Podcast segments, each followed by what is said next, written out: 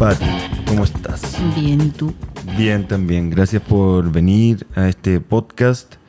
Eh, creo que es importante visibilizar un tema que cuando yo me enteré de verdad no tenía ninguna idea, ninguna noción y que yo creo que tú mejor que nadie puedes explicarlo. Entonces, como desde dónde partimos en, en la presentación del tema. ¿Cómo, podríamos partir? O sea, yo creo que lo, bueno, lo importante primero es saber quién es. Soy, yo soy Patti de Intersexuales Chile, estoy a cargo de esta agrupación, que es una agrupación que empezó en el 2016. Yo la tomé en el 2019 y desde ahí hasta ahora estoy trabajando en esa agrupación. Para saber un poco de qué se trata la agrupación, tenemos que llegar a la base y saber eh, qué son las características sexuales de las personas. Ya sabemos que binariamente existen hombres y mujeres, ¿no es cierto? Que es lo binario que conocemos. Entonces, un hombre tiene ciertas características que sabemos que es lo que es un hombre. Por ejemplo, eh, la parte genital, la barba, la estatura, la masa corporal, donde cómo se deriva la musculatura, etc. Una mujer tiene ciertas características que decimos, ah, es mujer. Por ejemplo, tener pechos, tener cierta corporabilidad, eh, una forma de vestirse, exacto, muchas cosas. Entonces, eso define lo que es hombre y mujer hablando de forma binaria, que entender que es binario, que es lo que nos presentan en el colegio, que existen solamente hombres y mujeres. Entonces, la intersexualidad es una variación de esas características sexuales. ¿Qué quiere decir eso? Que es una persona que sigue siendo hombre y mujer al nacer, pero tiene una variación que varía, que está entre los hombres y las mujeres. Por ejemplo, una mujer que puede tener un clítoris más grande, uno puede tener un pene más pequeño, puede nacer una mujer sin útero, puede tener testículos internos, un hombre puede tener ovarios internos. Existen muchas cosas que definen a la persona intersexual. Pero ser intersexual no significa que no eres ni hombre ni mujer, o que eres hombre y mujer al mismo tiempo. Es una variación, es solamente un tipo de corporabilidad. Por ejemplo, existen personas más bajas, personas más altas, personas rubias, personas morenas, personas albinas, que uno dice, ah, esta persona es, por ejemplo, albina. Entonces, y sigue siendo una mujer albina o un hombre albino, ¿no es cierto? Entonces, una persona intersexual sigue siendo una mujer intersexual o un hombre intersexual. También puede ser una persona no binaria o puede ser una persona trans, que eso podemos hablarlo después, Ujú. pero hay que entender que no es una enfermedad, no es una patología, aunque lamentablemente en Chile ser intersexual es una enfermedad. Entonces las personas intersexuales son personas enfermas según la sociedad chilena. Está considerado como dentro, como Sí. la, la medicina lo considera un, Una patología. Una, patología, no una condición. No. Yo me acuerdo cuan- cuando me, me enteré del tema fue por ti, por una publicación que había subido con, eh, con respecto a, solo por visibilizar, puse muy respetuosamente que no me apropiaba de ningún discurso de, de como las, eh, de, de la sigla LGBTIQ+. Y tú me hablaste de la letra I, de qué significaba. Yo, en mi ignorancia, no- pensé que era más como una especie como de elección, ¿cachai? Ujú. Casi como ser queer, por ejemplo. Pero no, pues hay un, un tema y hay muchos dilemas y hay muchas cosas que la gente no sabe. Yo también me sorprendí cuando tú me contaste, me mandaste un reportaje que existía Ah, verdad. y fue como, hay, hay todo un tema detrás, como, de- en el fondo es, es que tú me expliques también por qué es importante la labor que estáis haciendo con Intersexuales Chile, porque hay todo un tema detrás de, Sí, de que, bueno, dale tú para Sí, po. no... Lo que pasa es que uno se llega, se entiende a confundir con la intersexualidad porque uno no tiene claro los términos. Por ejemplo, existe la orientación sexual, la identidad de género y la expresión de género. Ujú. Entonces la, la persona no sabe muy bien qué son estas tres cosas, entonces piensan que la intersexualidad es una de las tres cosas. Entonces, por ejemplo, la identidad de género es yo hombre, yo mujer, yo no binario, Ya. ¿ya? O yo trans, ¿ya? Entonces, después está la orientación sexual, que es soy hetero, soy lesbiana, soy, em, soy gay, por ejemplo, soy asexual, que es otra, es aparte. Y está la expresión de género, que es como yo me veo hacia el mundo, cómo yo me visto, cómo quiero que la gente me vea. Si yo me quiero vestir de tal forma, cómo quiero que la gente me vea. Si yo, por ejemplo, me uso vestido, es una cosa femenina, entonces cómo yo me expreso hacia las personas. Y la intersexualidad no es ninguna de las tres. ¿Cachai? Ya, ese es un- el tema que me empieza a complejizarse. pero una persona intersexual puede tener orientación sexual, puede ser hetero, puede ser lesbiana, puede ser asexual, puede ser gay, puede ser lesbiana, eh, puede ser trans, puede ser hombre, puede ser no binario, puede ser género fluido, entonces da lo mismo. Pero la gente al no saber, mira, justo recién eh, vi un post de intersexualidad y una señora escribía como, eh, hablaban de intersexual porque se lanzó una película hace un tiempo en España y decía como, ay, hay que amar a todo el mundo, las personas pueden amarse como quieran. Y ahí es porque estaba pensando seguramente que es una orientación sexual. Claro. Pero la intersexualidad, a diferencia tal vez de, las, de todos los otros nombres de la LGTBIQ+, eh, no es algo que yo decida ser intersexual. No es que yo un día de noche a mí diga, hoy, ahora voy a ser intersexual. No, es algo biológico. Tú naces siendo intersexual y tú te mueres siendo intersexual. Lamentablemente en el sistema de salud, cuando a ti te operan, si es que hacen una operación, porque hacen una operación, que no lo conté, porque cuando está esta variación en la corporabilidad, eh, los médicos dicen que no puede ser así porque nos enseñaron que hay hombres y mujeres con cierto cuerpo. Así cuando pasa esto, que no es lo que se esperaba, que sea como tan, como así debe ser un hombre y una mujer, se hacen las operaciones porque supuestamente al futuro, cuando seas adulto, eh, tu pareja no te va a aceptar con esta corporalidad, en el colegio no te van a aceptar, en la universidad, en el trabajo no te van a aceptar. Entonces prefieren hacer operaciones. Claro, porque, o sea, nacen estos niños y, cuál es la característica o cuáles son las características que ve un doctor al momento de que el niño o niña nace. Eh, ¿Qué es lo que ve el doctor que dice, hey, no, acá hay un problema? ¿Qué, características puede mostrar? Puede ser física, como te decía, puede ser como genitalmente, que nazca como un bebé con un clítoris más grande, o puede que, por ejemplo, tenga no tenga vagina, que está la vulva, pero puede que no tenga vagina. Entonces la vagina, ahora como bien básico, es como donde las personas, digamos, menstruan, donde cuando tienes relaciones sexuales, donde nace el bebé. Hay muchas mujeres que nacen sin ese orificio, como se podría decir. Entonces los médicos dicen, ah, pero ¿cómo no va a tener, cómo este bebé cuando sea grande no va a tener relaciones sexuales? Hay que operar. Pero nunca sabemos si esa persona, ese bebé, quiere tener relaciones sexuales a su futuro, si va a tener polola, polola. No sabemos. Entonces, ¿por qué yo tengo que decidir la vida sexual de un bebé? También se hacen unos exámenes cromosómicos que se puede ver que, por ejemplo, está XXXY y el bebé nace con cromosomas femeninos y tiene apariencia masculina. Entonces también se dice que es intersexual. Pero eso en algunos casos. ¿Cachai? Como que son los por qué de eso dicen como que hay que operar. Entonces, ¿qué hacen los médicos? Mediante como todo este tiempo para ver si es hombre o mujer, eh, no te ponen ninguna casilla, ni hombre ni mujer, ni masculino ni femenino. Y se espera un tiempo hasta que se, como que se defina, pero finalmente se define mediante las operaciones, ¿cachai? Mediante todas estas cosas que al final deciden los médicos si es niño o niña y se termina operando. Que eso es un tipo, un tipo de, como detección de, como que se puede detectar la intersexualidad, porque también se puede detectar, por ejemplo, en la pubertad cuando uno se desarrolla y no te desarrollaste, o te desarrollaste muy joven, por ejemplo, a los 7 años, 8 años. Entonces dicen como, ah, algo hormonal debe estar pasando. ¿Cachai? Y ahí se hace también otra, que no es operación, pero se hacen otras intervenciones, que son las intervenciones como por medicamentos. Hormona. Sí. ¿Cachai? Que hay como, por ejemplo, una niña que no le llegó la menstruación a la edad que se dice que tiene que llegar. ¿Cachai? Que puede ser como de los 11 para arriba. Entonces, si esa niña no le llega la menstruación dentro de esa época, se dice, ah, tal vez no le va a llegar ya. Ya esperemos un poco, ya, 15 años no le llegó. Eh, no es mujer, pues. Entonces hay que darle hormonas.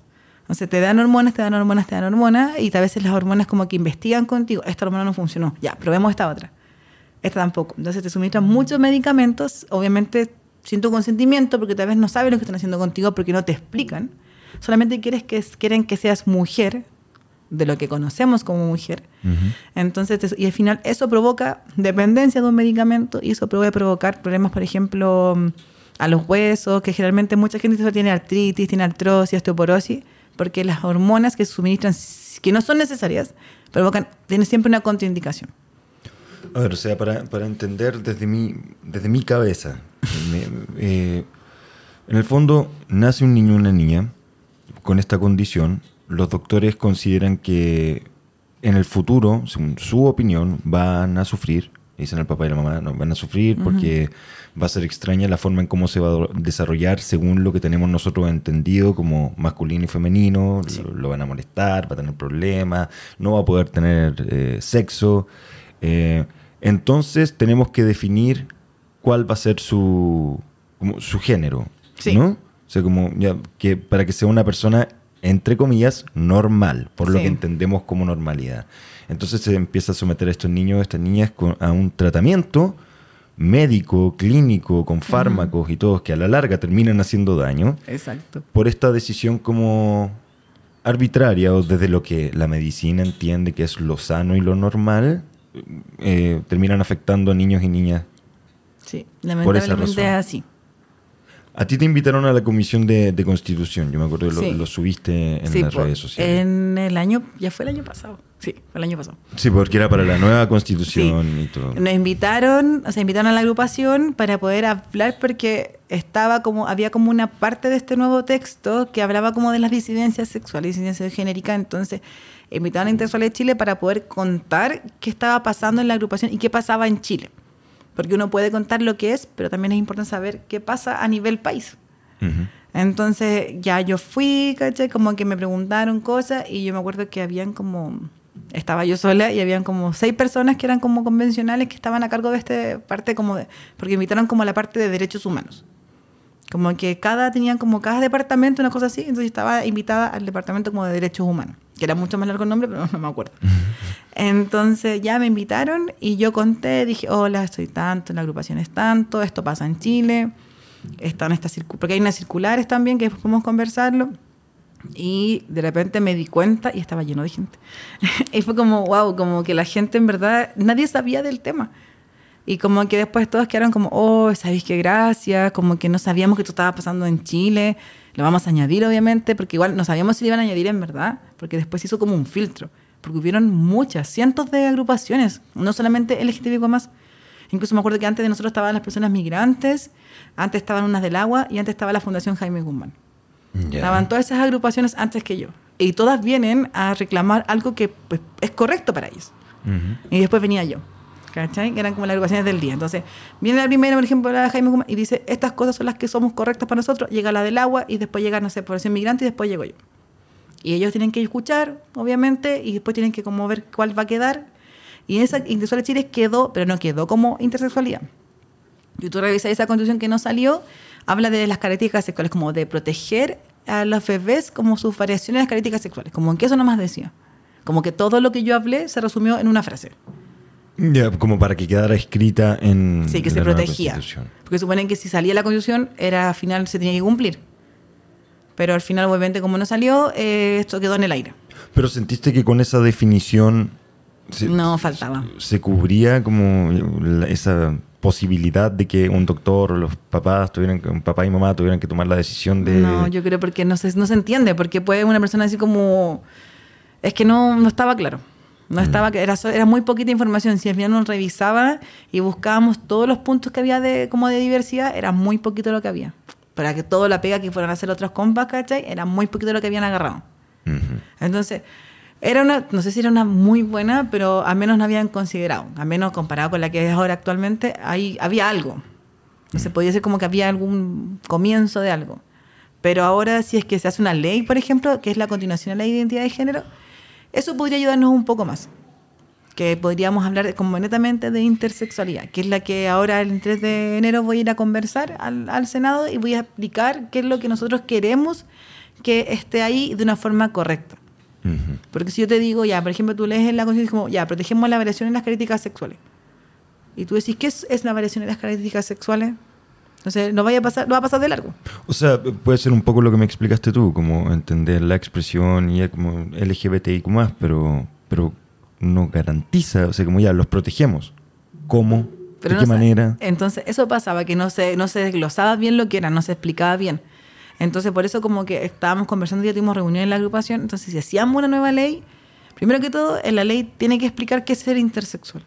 Para que la gente cuando trabaje, en el- cuando esté en los hospitales, los CEFAM X, vea esta ley y diga, ah, entonces, por ejemplo, ah, esta persona es intersexual, esto es lo que no se hace porque está en una ley. Y si no se hace, es contra la ley, entonces tiene que haber una, un castigo, ¿cachai? Un papá y una mamá que sepan, que el doctor explique y ya tengan conocimiento de esta condición, no se asusten, no se aterren no le hagan caso a ciega al, al doctor, Sí. puedan como proteger a... Porque eso es lo que, lo que tú, una de las cosas por las cuales tú estás ilustrando, que me, me lo dijiste, con los derechos humanos de un recién nacido. que debe ser completo, ni siquiera debería ser, o sea, como, sí, pues como obviamente hay que proteger la vida del que están haciendo desde todo ámbito. ¿Cachai? Porque hay casos, por ejemplo, hay un caso en Brasil de una agrupación que un bebé nació con una variación intersexual, pero también nació con un problema al corazón. Entonces a los médicos les importó más su variación intersexual, más que su problema al corazón. Entonces lo intervinieron muy bebé, sabiendo que tenía problema al corazón, y finalmente el bebé murió por el problema al corazón. Mm. Entonces, ¿qué es lo importante? ¿Por qué les importa tanto que el cuerpo no sea como lo que se plantea en los libros de biología? ¿Cachai? ¿Por qué no mejor se pone en el libro de biología en algunos años más que también existe una corporalidad que no es la que todos conocemos? Y ese es un problema a nivel como social, que uno piensa que así tiene que ser un hombre y así tiene que ser una mujer. Pero está como establecido como una especie de... de- Si no ha pasado que hemos ido, a, fuimos hace un tiempo al colegio, un colegio Puente Alto, hablando de intersexualidad, y terminamos hablando de nuevo del bullying. Y decías, ¿por qué terminamos hablando de nuevo del bullying? Era porque, los, porque las niñas, si no tienen tal corporalidad en el colegio, las molestan. O si los niños no son todos deportistas, eh, los molestan. Mm. Al que es más chico, al que no tiene tal, nos molestan. Entonces, como que aceptemos todos los cuerpos como son, ¿cachai? Pero pasaba que en el colegio ellos terminaban burlándose. Por ejemplo, había niños que no querían hablar de este tema porque sabían que los compañeros al hablar como, ah, maricón, Mm. porque tiene interés. ¿Cachai? Como, ay, ¿por qué un hombre tiene que tener interés por la diversidad? Ah, porque seguramente es maricón. Sí, este, eh, yo entiendo, entiendo. A ver, es que es complicado porque es como yo he sido un privilegiado desde mi eh, desde mi género o mi entendimiento, o sea, por, si me- te- todos tendremos como ir categorizando ciertas cosas. Según la categorización, yo sería hetero cis. Sí. Mm, Soy un hombre que está bien con su género, por favor, corrígeme si me equivoco mi... Me cuesta como ocupar el léxico correcto.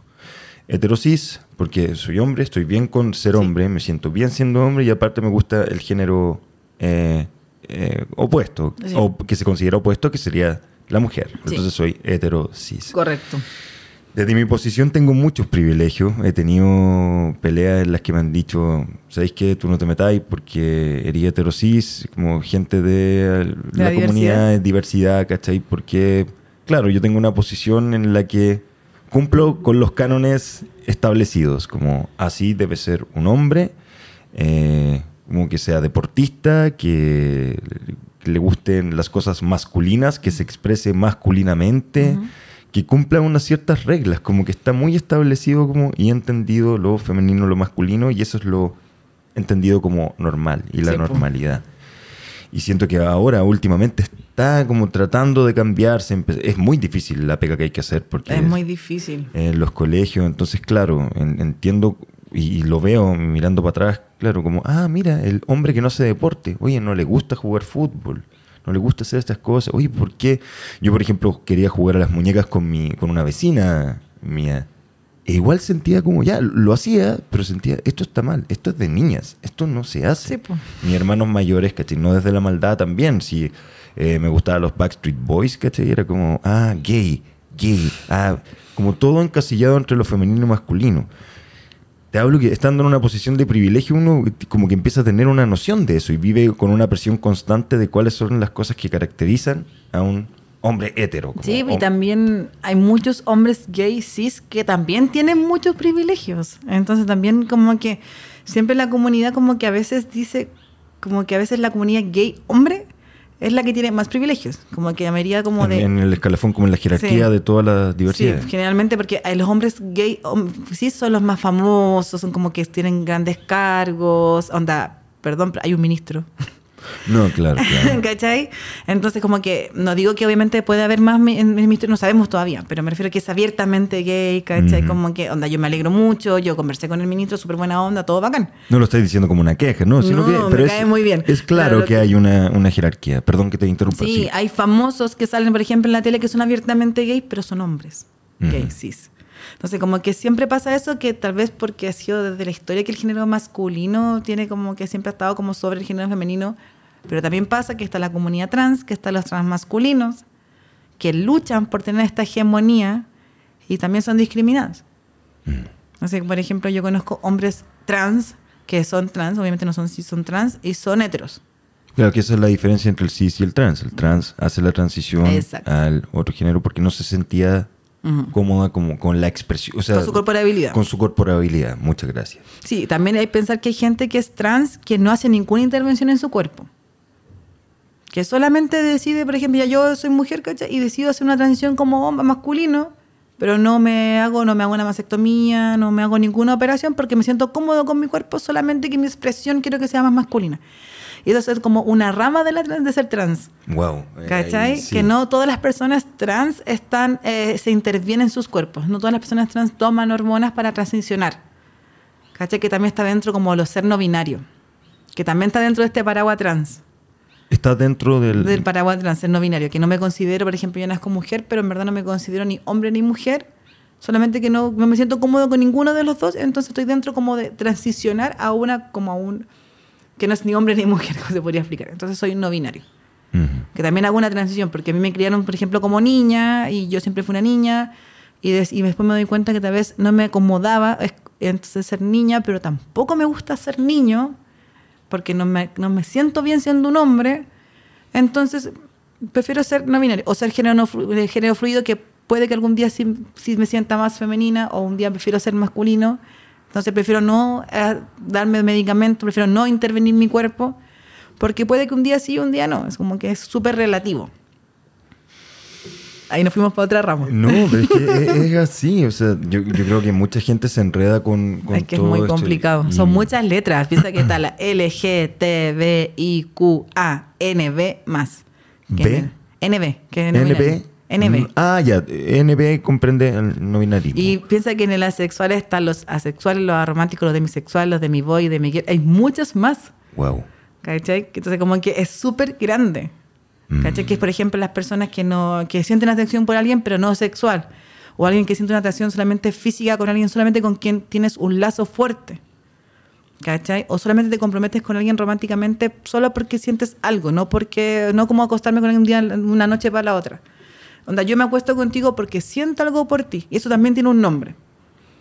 ¿Cachai? Entonces tú podrías ser, por ejemplo, no sé, pues una persona heterosis, ¿cachai? Pero podría ser como, por ejemplo, esta condición que solamente me, me meto con personas que yo siento algo. Y no estás dentro de la comunidad. A menos que tú consideres que eres parte de esta sexualidad. Sí, hay, hay mucha gente que le cuesta como eh, tratar de entender siquiera, o como hacer el esfuerzo de entender como toda esa, esa diversidad que existe y como la, la gente quiere eh, expresarse o, o sentirse reconocida o reconocidos, Sí. Pero también No. está la E en- dentro del... Y es súper difícil porque no por yo estar dentro de esta comunidad significa que tengo que saber todo. O sea, hay muchas cosas que a mí todavía yo no entiendo. Onda. El otro día me acuerdo que me mostraron la bandera poliamorosa y yo decía como, ¿y ¿qué es esta bandera? Y era como, en verdad la gente poliamorosa puede ser hetero. Pero también está dentro como de todas, ¿cachai? Que es como la gente, ¿sabes lo que es poliamoroso? po? Sí, sí, sí. sí. Ya, que también tiene su bandera propia, ¿cachai? Y tú podrías ser poliamoroso, ¿cachai? Y no sé, meter es parte de esta comunidad LGTB como ya más. Mm, Ya, pero, o sea, siento que, o corrígeme si me equivoco, hay como algunas eh, diversidades que sufren problemas más graves que otras, se podría decir, o, o no. Porque, claro, ya el poliamor, claro, no es tan Puede ser con problema como psicológico. Pero no, no al nivel de lo que No. me has contado tú, con, que pasa con No, sí. pequeñas y pequeños que nacen con esta condición de inter- intersex. Sí, pues todas las letras finalmente son quieren ser visibles y están luchando por una por un respeto porque todas son vulneradas finalmente. Todas son vulneradas, incluso como que trato de nunca como, o sea, por ejemplo, las personas gay también sufren mucha discriminación, Sí. hombres gay mucha discriminación en- desde que están en el colegio. Las mujeres lesbianas hace poco, hubo, hace cuántos días, hace una semana en, Val- en Viña, hubo un ataque lesbofóbico solamente porque eran dos mujeres y salió salió en la noticia las personas trans sufren discriminación desde siempre también. Están ahora estamos, bueno, están con la campaña de salud trans para Chile, tratando de que en cada CESFAM de Chile haya un politrans o haga una, una salud para saber qué medicamentos tomar, saber qué tengo que hacer. Entonces, todas necesitan un apoyo. Y la intersexualidad era como la letra menos visible. Es la menos visible. La menos Junto con- una de como- las menos conocidas. Junto como con la sexualidad, la sexualidad que es la que siempre las personas piensan que es como un problema mental. ¿Cómo yo no voy a sentir atracción por nadie? Pero puede pasar. Puede que un, un tiempo de mi vida que en verdad nadie me guste y eso no es un problema mental. Mm. ¿Por qué tiene que la sociedad tener que emparejarnos siempre? ¿Por qué tenemos que necesitar a alguien para poder estar bien? Entonces, como que eso también es un problema. ¿Por qué se tiene que considerar como un problema mental? Ujú. Pero con la intersexualidad pasa esto, que lamentablemente el cuerpo no se deja desarrollar. Por ejemplo, hay una variación en la intersexualidad que se llama hipospadia, que cuando los hombres nacen con el ori- un orifi- un orificio para orinar, más abajo de donde debería estar, donde debería estar conocido socialmente. Ujú. Porque todos sabemos que el orificio para poder orinar está en la punta, ¿no es cierto? Entonces a veces es más abajo. Por ejemplo, ya este es el pene y está más abajo. Entonces, al, hacer- al tener el orificio más abajo del pene, hace que el hombre va a tener que orinar sentado. Si tuviéramos una sociedad que no importara que un hombre orine sentado, no se harían esas operaciones. Y él podría decidir una cierta edad si es que quiere Sí, operarse. además piensa que él, él este, o sea, como que este órgano que es el pene es un órgano que se va desarrollando con el paso de los años. No es el mismo desde la 0, de los 12 a los 28, no es el mismo, cambia. Es un- una parte del cuerpo que cambia. Entonces, para hacer esta operación hay que hacerla mucho tiempo durante la vida, porque se va desarrollando. Entonces, imagínate un niño que tiene hipospadia, porque obviamente el médico le dice, mira, este niño cuando grande no va a poder orinar por la punta, va a tener que orinar sentado. Imagínate todo el bullying que le van a hacer, porque no lo van a aceptar. Pero si uno estuviera en un lugar, por ejemplo, fuera del colegio, y supieras que el baño puede tener cubículos y el niño puede orinar sentado, no se haría esa operación. Pero a nivel social, nosotros sabemos que los hombres tienen que orinar de pie. ¿no es cierto? Es algo Claro. social. Pero si dijéramos como, ah, él orina, o sea, que a nadie le importa también lo que pasa en el baño.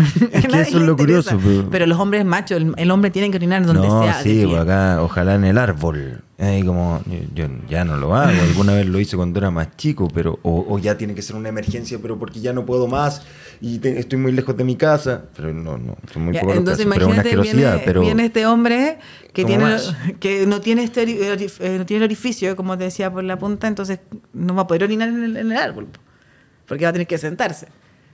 Sí. Entonces, eh, ¿qué va a decir la gente? Como, oye, este hombre tiene una- un problema, eh, tiene una malformación. Entonces hace esta operación que se reubica como este orificio. Entonces imagínate el dolor de ir a orinar sabiendo que la orina no sale por ahí, sino que tiene que salir por otro lado. Entonces como que eso provoca mucho dolor. Son a veces más de 10 operaciones que se hacen. wow. Entonces imagínate que uno tiene que orinar, el hombre tiene que orinar por ahí y no vas a poder... ¿Por dónde orinas si te duele? Entonces eso va a generar muchos problemas más. Obviamente que tú no vas a querer jamás tener, tal vez, hay hombres que sí, pero tú vas a querer tener relaciones sexuales si siempre has sentido dolor. Obvio que no. Tú vas a querer ir al médico y siempre fuiste al médico y te intervinieron en tu cuerpo. No.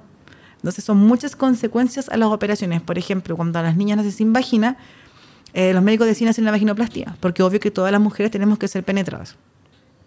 Se asume que todas las mujeres tenemos que ser penetradas y tenemos que tener un bebé. Entonces, somos todos heteros para el mundo cuando uno nace, ¿no es cierto? Entonces, hacen una vaginoplastia a esta niña. Entonces, estamos hablando de un bebé, que a veces se hace como, por ejemplo, de cero a un año. Se hace esta vaginoplastia, entonces se tiene que hacer este orificio para poder tener futuro relaciones sexuales. Entonces, Pero es porque existe como un, un- como algo, ya, no está el orificio por el, como al exterior, pero en lo interno, lo interno está. no. Puede tiene- que sea, por ejemplo, puede que sea el orificio más chico que mi dedo pequeño. ¿Cachai? Entonces dicen, pero ¿cómo no va a tener? Le dice la mamá como, al, bueno, cualquier, el cuerpo gestante que tuvo este bebé, como, oye, ¿por qué no tu bebé no va a poder tener relaciones sexuales a futuro? Entonces deberíamos hacer una intervención. Y tú dices como, uy, verdad. Es verdad, mi guagua no va a poder tener relaciones sexuales. ¿A qué le importa la vida sexual de un bebé? ¿No es cierto? Partemos por eso. Entonces, ¿qué es lo que hacen? Eh, por ejemplo, te pueden sacar un pedazo de piel de la pierna o, por ejemplo, de la espalda. Eso lo hacen como en una mm, jeringa grande y lo cubren y te lo introducen con hilos como tensores para poder afirmar este hilo. Y lo peor de todo es que después quien está a cargo tuyo, que puede ser tu mamá, tu papá, quien sea, como tu tutor, tiene que introducirte estos dilatadores durante un gran tiempo para que no se cierre esta herida. Entonces se asimila este tratamiento que es súper fuerte como una violación. Entonces imagínate tú teniendo un bebé, ¿cachai? Y que tú tienes que estar haciéndole esto a tu guagua. ¿Cachai? Y, y es como que uno dice, como, yo no quiero hacerlo, no quiero meterle estas cosas a mi guagua, quiero dejarla libre, porque obviamente que la guagua le duele y, uno, y la guagua siente que está entrando algo. Wow.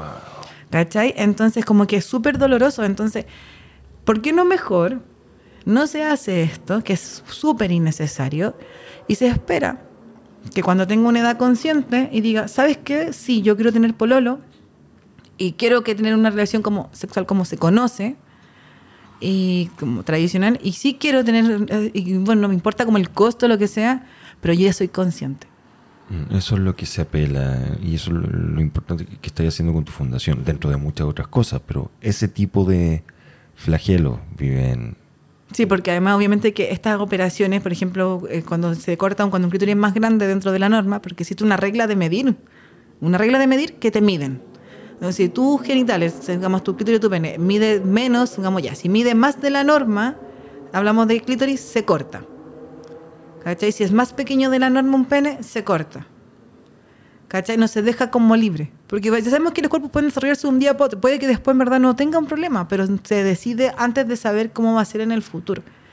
Entonces, por ejemplo, si una niña se le corta el clítoris, sabemos que el clítoris es como una de las partes del cuerpo donde más se tiene placer. ¿Cachai? Entonces, imagínate que a una niña le cortan ese clítoris y con los labios le suturan para que no exista clítoris. ¿Cachai? Entonces, como que es una, como una vulva muy extraña. Entonces, esta niña nunca va a saber lo que es placer. Y obviamente que un niño se toca, va al baño. Entonces, hay muchas, como hay mucha humedad, hay muchas infecciones. Se genera mucha, hay pañal, se genera mucha infección urinaria.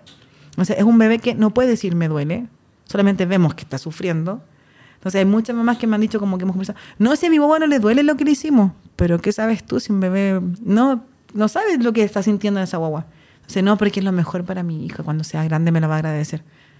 Pero hay gente que tiene 30 años y que no, nunca ha sabido lo que es tener placer. Porque nunca le, nunca le permitieron, porque le cortaron su parte como del placer para poder tuviera un cuerpo normal. Y al final un cuerpo no va a seguir siendo normal dentro de los cánones que se dice. Mm. Porque igual la persona no puede seguir teniendo una vida normal si está intervenida. Es como que alguien te hubiera hecho algo a ti y tú obviamente que no vas a querer que nadie te toque, menos vas a querer ir al doctor. Te vas a esconder siempre. Entonces, genera muchos problemas psicológicos. Por ejemplo, en la escuela no vas a querer que nadie te vea en el baño. Si haces deporte no vas a querer que nadie te vea cuando estés cambiando de ropa. Obviamente vas a tener problemas para como conocer pareja va a tener para ir al baño, entonces son demasiadas y problemas. Hay gente que hasta se ha suicidado por no poder entender por qué le hicieron esto en su cuerpo sin haber esperado.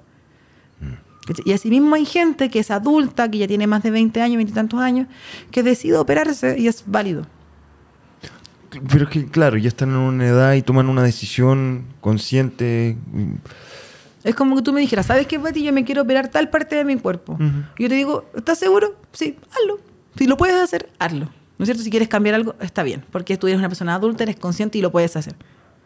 Pero si alguien, tú me dices como, ¿sabéis que alguien me hizo una intervención cuando yo no era consciente? Es una vulneración de los derechos humanos. ¿Y mucha gente se ha acercado a ti, a la fundación? O como... Sí, así... Que te han contado experiencias así como...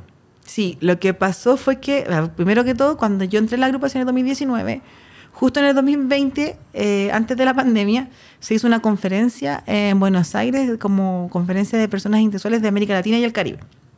Y justo esta chica que, una chica que la que me hizo como conocer la intersexualidad, me invitó, me dijo, oye, tú estás en Chile y hay poca gente en Chile visible, ¿quieres ir? Ya como que me metí, me gané una beca y fui.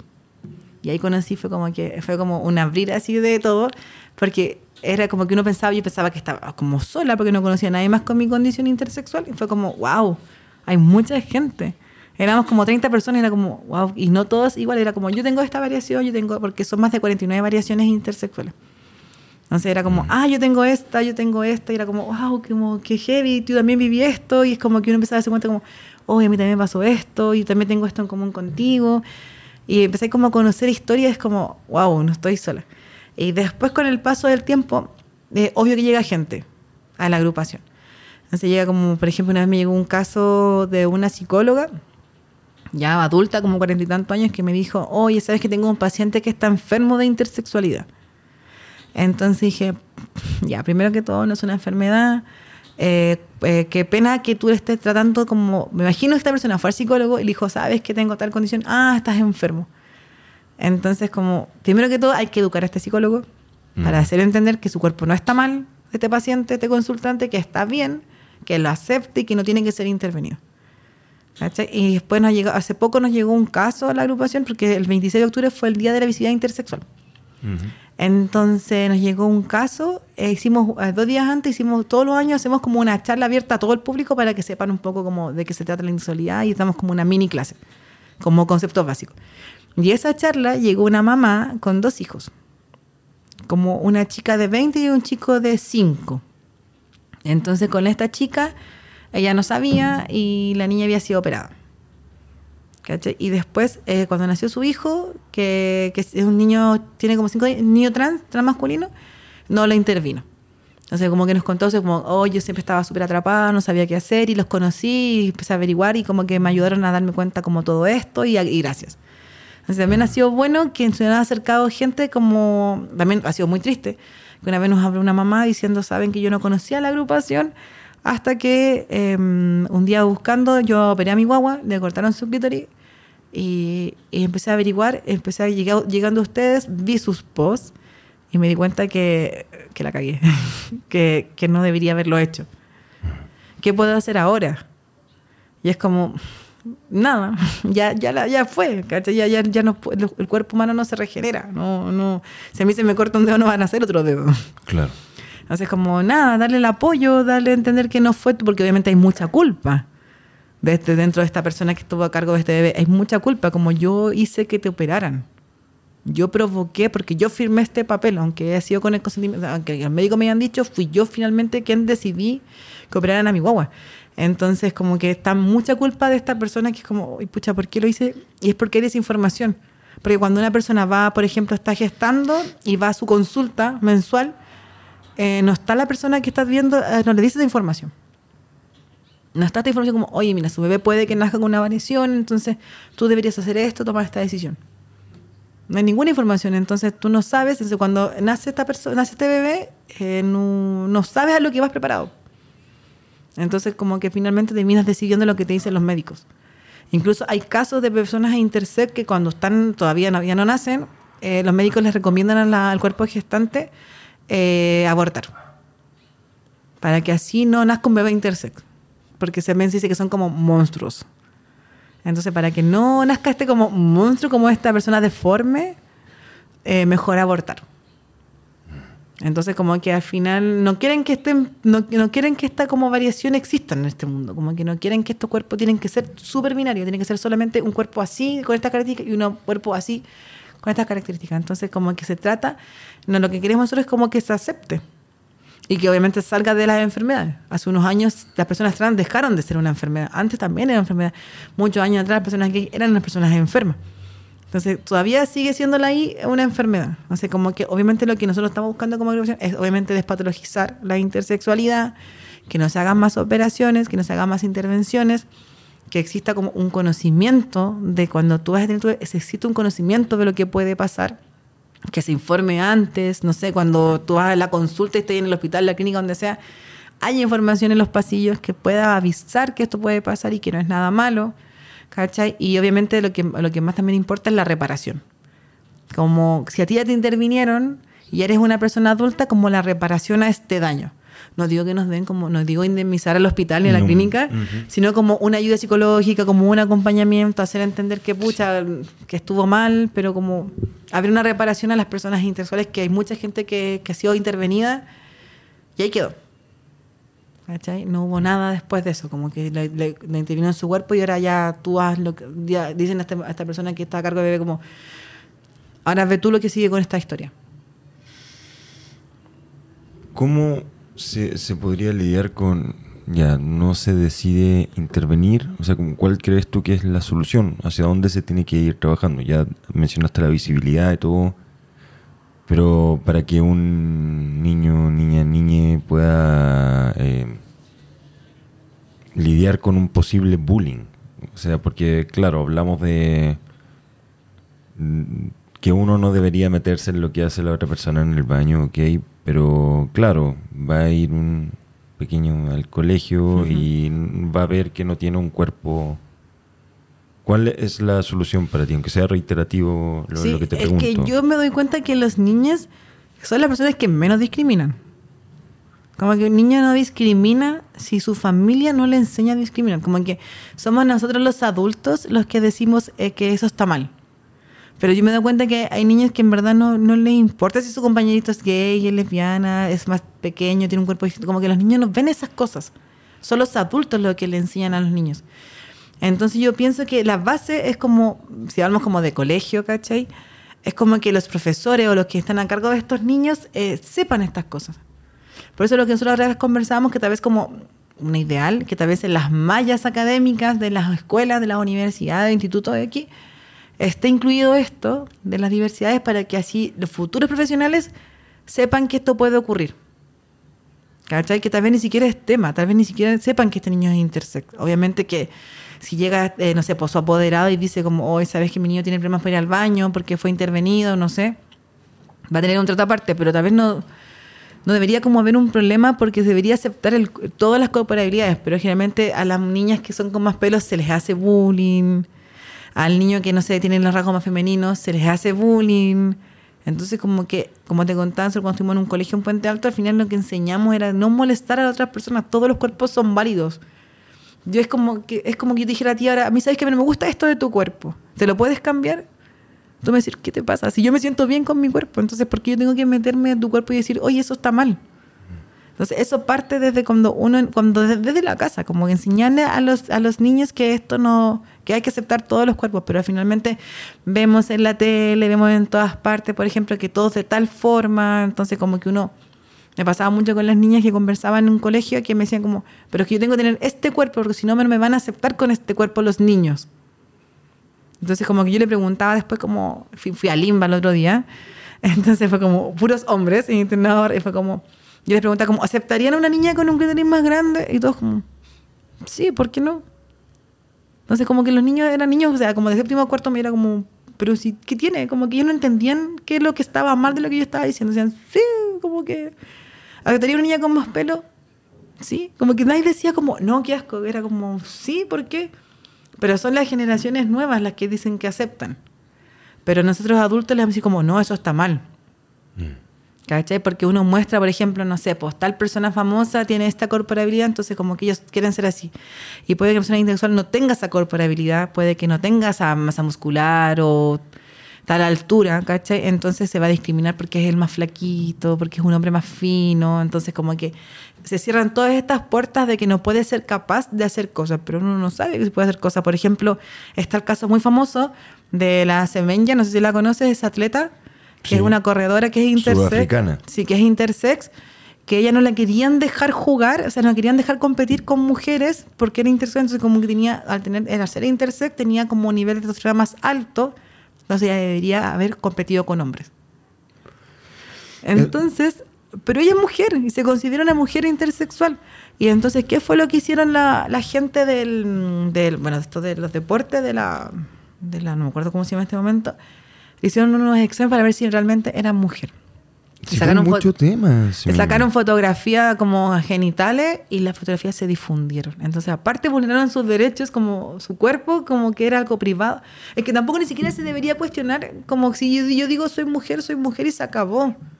Pero como era intersexual y tenía una corporalidad más masculina, eh, finalmente Semeña no la dejaban competir con las demás chicas. Pero puede ser que alguien tenga más testosterona en el cuerpo y no tiene ningún problema. Ese es como un caso público que salió, que es súper conocido de la Semeña. Acá me puse a buscar una, una, noticia en un diario, eh, en un portal español de deporte. Hace mucho mucho tiempo. Estaba buscando información como con respecto a lo que decía. Esa medicación me enfermó, me hizo subir de peso. Mira, acá, acá, acá. Tras realizarse numerosas pruebas se descubrió que Caster, Caster Semeña, tenía testículos internos, por lo que debía medicarse, tal y como recogía la nueva normativa de World Athletics, si quería reducir sus niveles de testosterona y competir. Esa medicación me enfermó, dice ella, esa medicación me enfermó, me hizo subir de peso, tuve ataques de pánico, no sabía si alguna vez iba a tener un ataque al corazón. Es como apuñalarte con un cuchillo todos los días. Pero que tenga testículos internos, como te decía, es una variación de las características sexuales. Entonces, semilla, aunque tenga testículos internos, que también hay muchos hombres que tienen testículos internos y se los bajan, ¿no sé cachai? Como ese testículo que dicen como, ah, nació con los testículos arriba, hay que bajarlo. Ella nació con testículos internos, pero no significa que es hombre. Solo tiene una variación de las características que conocemos como hombre tiene esto, pene, testículo, mujer tiene vulva y ovarios. Pero puede haber una variación. Mm. Pero si ella siente que es mujer, se siente mujer, su identidad de género, bueno, ella, creo que es una mujer lesbiana, está casada, creo. Pero su expresión es femenina, eh, nadie debería discutir eso. Pero como tiene testículos internos y sabemos que las gonas, que son los testículos y los ovarios, son los que dan las hormonas, obviamente que tienen un nivel más alto de testo- testosterona, pero no significa que deje de ser mujer. Inclusive, si a ella cuando nació, cuando era más pequeña, le hubieran dicho que tenía testículo interno a la persona que estaba a cargo de semilla y se lo hubieran quitado, lo más probable es que ella no hubiera tenido un desarrollo como normal, porque no hubiera tenido hormonas en el cuerpo, porque son las gónadas las que provocan las hormonas. Entonces, es más probable que a ella le hubieran suministrado hormonas como falsas, se podría decir, como pastillas hormonas, y lo más probable es que no sería atleta. Porque generalmente las hormonas provocan daños, como ella dice, todos estos daños secundarios, que es muy terrible para un deportista. Porque si a ti te dan hormonas que no son las correctas y tú eres, por ejemplo, futbolista y, mm, y te dan hormonas que van a provocar problemas en los huesos, tu carrera va a durar hasta los 20 años. Entonces es súper frustrante para una persona que en verdad quiere dedicarse al deporte y no puede ser deportista solo porque se equivocaron en darle los medicamentos. Entonces, por eso como que tiene que ser súper como cuidar mucho los cuerpos. Y pues a mí me cuesta entenderlo, siendo que estoy a cargo de la agrupación, pero me cuesta mucho entenderlo aún. ¿Por qué se hacen estas intervenciones? ¿Por qué la gente decide por un cuerpo de otra persona? Si tú buscas, por ejemplo, páginas en internet de hospitales en Chile o de clínicas en Chile y pones, por ejemplo, una condición intensa que se llama hiperplasia renal congénita, eh, sale que lo mejor es intervenir el cuerpo. Perdón, ¿cómo, cómo se llama? Como para eh, hiperplasia Suprarrenal congénita. suprarrenal Congénita. congénita. Vale. ¿Cachai? Y si tú la buscas después te va a decir como es una malformación en las características sexuales, porque antes no lo había mencionado, la intersexualidad se conoce en el mundo y en Chile como DSD, que es un síndrome de desarrollo sexual o un desorden de desarrollo sexual. Si tú tienes una guagua, no te decir, oye, tu guagua es intersexual. Decir, tu guagua tiene un síndrome de desarrollo sexual. Tiene un trastorno de desarrollo sexual. Y sabemos que la palabra síndrome y trastorno es algo que hay que corregir a veces que es patologizante. Entonces, no te dicen, oye, tu guagua es intersexual. No, te dicen, tu guagua tiene un síndrome o un trastorno. O sea, si te dicen síndrome, uno tira y dice, como, "Uy, ¿qué tengo que hacer al respecto? ¿Cachai? Entonces, ahí pasa que te generan como, todo es, todo es como patologizante. Volviendo a eso, aparte que, cuando se me había olvidado contar, en Chile existen dos circulares, que te lo mencioné al comienzo. Que son dos circulares, no sé, si sabes- no sé si sabes lo que es una circular. No, por favor, o sea, yo de ignorante y también mucha gente no debe saber, así que por favor. Es que es un circulares. documento que se circula por los hospitales como con recomendaciones para los pacientes. Entonces, como que mejor se podría hacer, por ejemplo, un paciente que tiene tal enfermedad o tal condición, esta circular dice que estos pacientes con tal, no sé, tal enfermedad o cualquier cosa, se debería hacer estos pasos a seguir. Entonces, en el 2015 se lanzó una circular, eh, que Perfecto. se lanzó una circular que decía que a todos los bebés nacidos intersexuales se tenían que, estaban prohibidas las operaciones. ¿Ya? Esto fue en Chile 2015. Ujú. Entonces decía, ya, la circular era muy pequeñita, la puedes buscar después, te puedo mandar así, la circular número 7, la circular número 18. Entonces decía que todo niño nacido intersexual, y decía intersexual, se tiene que proteger y no se tiene que operar. Entonces cuando se lanzó circular era como, wow, Chile, un país que está tan lejos de todos los países, es el primero en Latinoamérica que está lanzando un documento que se están prohibiendo las operaciones. Entonces era como, wow, Chile lo logró. Onda, Chile es súper avanzado, qué país más desarrollado que están protegiendo la vida de los niños intersexuales. Lamentablemente, esa circular duró seis meses y se lanzó la nueva circular, que fue en el 2016.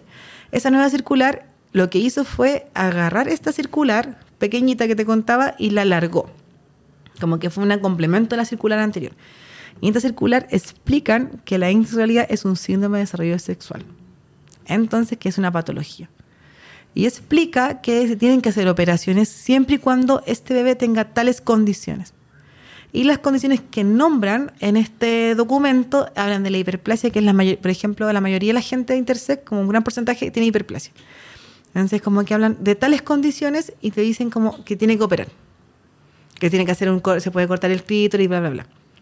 Y aparte, la nueva circular sale la información de que en cada hospital de, o clínica de este país hay un centro de referencia como de apoyo para las personas intersexuales. Por ejemplo, tú tienes un bebé intersexual, tú vas a la clínica tanto donde tú tuviste a tu bebé, de tu pareja tuvo tu bebé, y este te van a derivar a este centro de referencia y te van a decir como, mira, acá vamos a proteger a la guagua, te vamos a decir qué hacer y bla, bla, bla.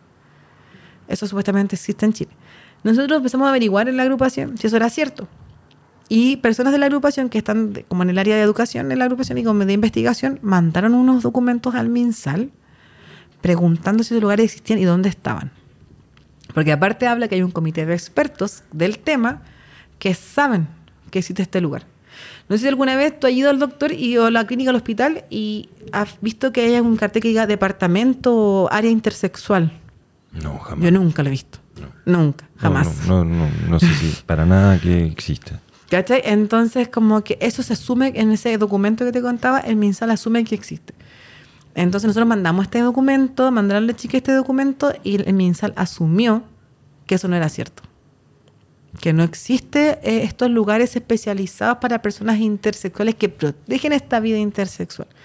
Entonces, la circular está vigente y está incorrecta.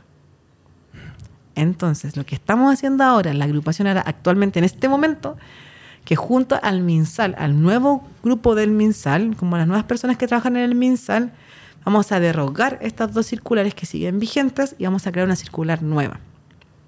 ¿Cachai? Que estamos trabajando hace como unos 3, 4 meses. Entonces, el próximo año esperamos que se lance una nueva circular, que se explique todo bien, que se diga que no se tiene que operar, que no se tiene que medicar, que tiene que haber reparación, y que esas circulares, cuando esté escrita, se van a distribuir por todos los centros de salud de Chile. Y lamentablemente, como no es ley, hay que dar conciencia de este médico que decida o no decida operar. Pero al menos hay un respaldo que dice que tú no tienes que operar. Y eso ahora en, en enero, la primera semana de enero, tenemos nuestra reunión en la agrupación con el MinSal y vamos a dar presentar como una, vamos a hacer un PPT, vamos a presentar todos nuestros como puntos que queremos que, que tomen en cuenta para crear esta nueva circular. Y en esta, nueva, esta reunión que vamos a crear va a haber gente experta en el tema, van a haber médicos, personas como importantes dentro del MinSal para que sepan lo que queremos plantear. Incluso pueden que haya médicos que están a favor de las operaciones. Y como que tenemos que darlos vuelta, no sé, algo así. No, claro, como ¿Cachai? debatir con ellos el tema. Sí. Yo te, quería preguntar eso, como que existen entonces como eh, doctores, doctoras, médicos, mé- eh, como que sean eh, pro el tema que estáis defendiendo tú, así como abiertamente eh, defensores de los derechos como intersex. en el fondo? Yo he conversado con, que mira, primero hay dos cosas. Eh, el 2020 a mí, a mí me invitaron del colegio médico a hacer una charla para profesionales de la salud. Esa charla que yo hice asistieron 2.000 profesionales de la salud. Hablo médicos, psicólogos, enfermeras, nutricionistas, kinesiólogos, todo lo que es dentro de la salud. Asistieron 2.000 personas. 2.000 personas que aprendieron de mí, de, los, o sea, de la agrupación. ¿Cachai? Y esas 2.000 personas, que en verdad son un porcentaje muy bajito, porque sabemos que hay mucha gente que trabaja en salud en Chile, es demasiada la gente que trabaja en salud igual, solo 2.000 personas se interesaron en esta charla y están aplicando lo que nosotros hablamos, que todos enseñan en la universidad. Entonces, por ejemplo, una vez nos escribió una mamá diciendo que su psicóloga y su ginecóloga le habían recomendado seguirnos. Ya. Entonces, es como, wow, ya, quedó, ¿cachai? Entonces, como que hay 2.000 médicos en Chile, o sea, dentro de estos profesionales de salud, que no son solamente médicos, como que apoyan las no operaciones. Y aparte existen una lista en una página web que se llama burdas.cl, que es una agrupación lésbica, que tiene una lista en su página de médicas que son amigables con la comunidad. Burdas, ¿cómo es? ¿En B larga o? Con B corta? larga. Con B larga. Entonces- Burdas.cl para la gente si quiere buscar. Entonces tú ahí, por ejemplo, no sé, pues tú tienes un amigo, no sé, gay, ¿cachai? Y tu amigo gay quiere ir, no sé, al urólogo, ¿cachai? O no sé, quiere ir a un psicólogo. Tú dices, ah, pero mira, un lugar seguro donde te van a discriminar por ser gay, ingresa a Burda y te va a salir como quiénes son eh, amigables o quiénes son como que podrían acompañarte y no te, vas, no te van a discriminar. Qué buena, no, no, no conocía ¿Cachai? para Porque nada. sí, sí, es muy heavy, porque hay muchos casos que a veces no va a pasar la agrupación, que un chique, por ejemplo, va al, al psicólogo, no sé, y le dicen, pero si tú no eres, ¿tú qué eres, hombre o mujer? Y es como, o, o un endocrinólogo, pero si tú no te ves hombre, tú no te ves mujer, entonces al final te terminan discriminando los mismos médicos. Entonces, como que a veces, ah, lamentablemente, hay que buscar un lugar donde sea como seguro donde uno pueda ir y atenderse. ¿Cachai? Entonces existe eso. Y aparte, eh, bueno, desde que estamos trabajando ahí, hay médicos que se nos han acercado y que nos dan como el apoyo. ¿Cachai? Como que yo te, como que, onda, hay, una hay dos doctores que, mm, que nos han dado el apoyo desde siempre, que uno está en Conce y uno está aquí en Santiago, creo, no sé, que antes trabajaba en el MinSal, que siempre nos han apoyado. Siempre nos han apoyado, nos han invitado a cosas, eh, que ha sido súper buena onda. Hay un, hay un médico que está en Conce en una colectiva trans, que ayuda mucho a la población trans, o sea, como que hay gente que es amigable. Al mismo tiempo, hay médicos que ayudan a la población intersex, pero en secreto. Porque está esta cosa de que qué te van a decir tus pares. Como que estás ayudando a, a lo que no es correcto. Entonces, hay mucha gente que trabaja en medicina que no lo hace visible. Que trabaja, por ejemplo, hay una médica que es súper famosa en Chile, que, que ella trabaja en las opera- no operaciones y, y lo tiene como en secreto para que nadie sepa porque la pueden atacar los mismos médicos de que lo correcto es operar. ¿Cachai? Y asimismo hay una médica, una, una, una loca, una señora que es de China, que trabaja en un hospital como muy famoso, en una clínica muy conocida aquí en Chile, y que ella está a favor de las operaciones, y hace un tiempo ella hizo un magíster en Brasil. ¿Cachai? Igual todo lo pueden buscar en Google, va a salir, así que está como libre. Si está en, en YouTube, perdón, es libre. Entonces, esta, mm, esta médica eh, hizo, una, hizo su tesis a favor de las operaciones. Y tuvo su, porque estábamos en la pandemia, tuvo la tesis eh, como online, ¿cachai? Y ella habla todos los pros de las operaciones. Y como que no hay ningún pro. Pero ella habla todo eso y ella ejerce aquí en Chile. Tiene un magíster, hizo su tesis a favor de las operaciones. Entonces, imagínate que casualidad de la vida, tu guagua va a nacer en esa, en esa clínica. Porque tú decidiste que naciera en esa clínica. Y tú no sabes que está esa doctora ahí. Entonces, obviamente que te va a tocar ella y te va a decir como hay que operar. Y tiene un respaldo porque tiene un magíster en tal cosa, en medicina en Brasil, entonces obvio que uno le cree. ¿Cachai? Porque está lo que siempre habla, bueno, que habla eh, una persona de la agrupación, que es la psicóloga de la agrupación, que habla del efecto bata blanca, de que uno ve a una persona con bata blanca, entonces es lo que dice es. ¿Cachai? Ah, Y pasa muchas veces que una vez dice al doctor y dice como, mejor voy a buscar una tercera opción, una segunda opción, porque yo creo que no tengo cáncer. ¿Cachai? Entonces vaya otro médico y dice, pero si tú no tienes cáncer. Entonces como que uno le crea a los médicos, porque uno dice como, obvio, si están trabajando en esta clínica, en este hospital, es por algo, por algo están en este cargo. Entonces, obviamente que crees en las intervenciones. Tiende a confiar uno. Una. Hay casos de, de, personas que pasaron unos años y no se sintieron eh, afín con el género que decidieron, que decidió un doctor una doctora con sus se- ser gestante, o sea, con su ser gestante, su papá, mamá. Sí, cuerpo gestante se dice como la persona gestante, que, que tuvo bebés. si yo tú no Porque- domino los términos. Porque hay personas trans que pueden tener bebés. Sí, ahí yo- mientras tú lo dijiste dije, ¿por qué puede ser? Ah, cuerpo- porque claro, un- Sí, po. una persona trans puede. Sí, pues lamentablemente hay, o sea, no lamentablemente, sí, pero que cuando se equivocan los médicos y en verdad no era un niño, era una niña, se hace una transición y se transita al género como al correcto, en verdad, como a lo que yo en verdad era una mujer, ¿cachai? Entonces se pasa que se tiene que hacer esta transición lamentablemente y al final se hacen como una edad más consciente a veces porque también en Chile no se puede transitar muy chico, como que hay que esperar una cierta edad, igual que cambio de nombre, entonces como que se hace, pero es muy común, que mu- igual es muy común que hay mucha gente intersex que es más mujer que hombre. Hay más mujeres intersex que hombres intersex, no sé por qué será, incluso también en Chile la sexualidad está más en el sur que en el norte, tampoco sé por qué. No, estadísticamente. Sí. Ujú. Que nosotros pensamos como algo genético, hemos pensado un montón de cosas, pero obviamente para no desinformar, pero uno dice como, qué raro, en el sur pasan tantas cosas. uno dice como, qué raro que como es genético a veces, porque generalmente una persona intersexual puede que tenga sus papás intersexuales, sus tíos, sus abuelos, y puede ser algo genético. Entonces también puede que su descendencia, su como lo que estuvo atrás, eh, también haya sido intersexual. Mm. Entonces dice como, algo debe haber pasado en los bisabuelos, en los tatarabuelos que provocó esto, uno nunca sabe. ¿Cachai? También puede ser como algo genético.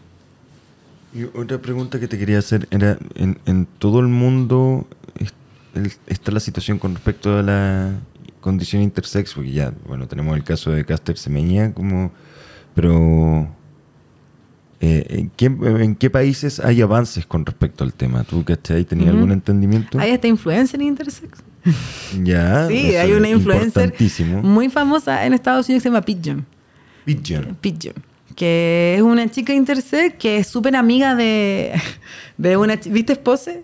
La serie Pose. No, no la he visto. Po- Ya, Pose. sí, Pose. Ya, que la conocía por Pose. No, Sí, porque, ya, Pose. no porque no entiendo español. Perdón. No, no, no. y es súper amiga y salen campañas de mo- de como Pigeon salen campañas como de marcas súper importantes a nivel mundial. Como que em, hay gente como famosa también intersex. A lo que voy que eh, hay países que tienen como que han avanzado, por ejemplo Estados Unidos, que eh, donde tiene agrupación Pigeon, em, existe esta agrupación que protege a las personas intersexuales, pero al mismo tiempo hay una agrupación de padres que están en contra, o sea, como que están apoyando las operaciones. Entonces, y es más fuerte, porque ahí está como estas personas que están en contra de las operaciones y este grupo gigante de personas que están a favor. Entonces, como este encuentro todo el rato. ¿Cachai? De normalizarlo como que los papás tienen que tener un cuerpo como binario, entonces no, que te hay que operar. Entonces, como que está esta agrupación pequeñita diciendo no operaciones y está este gigante grupo de personas que dicen sí a operaciones. Entonces, en Estados Unidos, por ejemplo, la lucha es súper difícil. Porque hay más población, también es mucho más difícil. Pero, por ejemplo, en Malta eh, se prohíben las operaciones. Están prohibidas las operaciones. Más cercano a Uruguay. Uruguay también tiene prohibidas las operaciones. No dice presiones intersexuales, pero dice como que las personas con variaciones en características sexuales no deben ser intervenidas. Argentina trató de lanzar una ley y todavía no lo logra. Y también, bueno, este año, antes que se acabe el año, eh, Grecia eh, fue uno de los países, este, bueno, creo que fue el único país, si no me equivoco, que eh, se acaba de en todas las operaciones. Entonces, en Grecia, si tú operas un bebé, es ilegal. También, para no meter, bueno, también hay otros países que para no meter, por ejemplo, que lamentablemente, bueno, pero igual hay que nombrarlo, en Alemania eh, las personas intersexuales pueden tener la gasilla X. No M ni F. Pueden tener la X. Que eso es otra cosa. que otro tema más para conversar. Que, por ejemplo, a veces se dice que la gente sexual es un tercer sexo. Pero no, para mí no es. Para la agrupación no lo es. En Canadá también se puede poner, tú puedes decidir con el tiempo si quieres ser hombre o mujer, pero nosotros no buscamos eso. No buscamos ser hombres o mujeres, no buscamos este binarismo, lo que buscamos es respetar los cuerpos solamente. Entonces, si en Chile se hiciera una tercera casilla, como ahora, no sé si cachaste que en Chile hay una persona que legalmente es no binaria, tiene un sí. no binario. Entonces, esta persona tiene un una tercera casilla, que es no binario. Pero no por eso esa persona es intersex. Que no se confundan eso es como que sí, que es súper importante. al intersex en esa tercera casilla es lo que a ustedes no, no, les interesa. no, y no queremos, estamos en contra, porque imagínate ya, este bebé nació intersex y aparte lo ponen en una casilla aparte, que no es ni F ni M. Entonces ya llega al colegio, al jardín, lo que sea, y te dicen, ah, ¿dónde lo pongo? ¿A qué baño va? Y no es ni F ni M. En el, si van a viajar, te piden esto. Si algún día lamentablemente vas a la cárcel. ¿Dónde vas? Porque te pusieron otra casilla. En Chile no hay cárceles para personas que no son ni hombres ni mujeres. Ahí está la cárcel de mujeres y la cárcel de hombres. Desde, desde lo más fácil comprar un pasaje en avión que te piden si eres hombre o mujer. Es como que. Imagínate una persona intersexual que lo obligaron a tener una casilla aparte. Entonces, como que todo el mundo, todo menos en Chile, está hecho para. En todas partes de tu cosa que respondáis, te preguntan: ¿eres hombre o mujer? ¿Cachai? Ni siquiera te preguntan que debería ser lo correcto ¿eres hombre o mujer o no binario? Pero no está. hay competencias deportivas, solo fútbol, solo fútbol femenino, solo fútbol masculino. Sí, está todo ese debate con respecto al deporte. ¿eh? Ahí hay un gran tema con respecto a la transexualidad en el deporte. Como sí, pues obvio, porque tiene como más privilegios. Si, por ejemplo, una ventaja, que es lo que apelan, como una ventaja notoria, eh, como en cuanto a fuerza o ciertas capacidades que una mujer trans podría tener frente a una mujer y como competir no sería justo. Ahí hay un pero, la pero les guste o no les guste, es una mujer. Es lo mismo que hace un tiempo nació, bueno, que bueno, tiene mucho que ver con el tema, pero como conversando, salió un tema de que un, un hombre, o sea, una mujer trans, perdón, eh, había asesinado a su pareja femenino. Entonces esta chica trans asesinó a su pareja y eh, ella decidió, o sea, le preguntaron dónde, a qué cárcel iba, y ella dijo a la cárcel de mujeres porque soy mujer. Entonces lo que decía la persona como, ¿por qué va a ir a una cárcel de mujer si mató a una mujer? Pero lamentablemente, aunque sea una asesina, es mujer. ¿Cachai? Sí, estamos todas en peligro, decían, estamos todas en peligro porque este es un asesino. Pero lamentablemente, aunque haya sido una persona atrás, es mujer. Y aunque sea asesina, es mujer. No, no cachaba ese debate. ¿Cachai?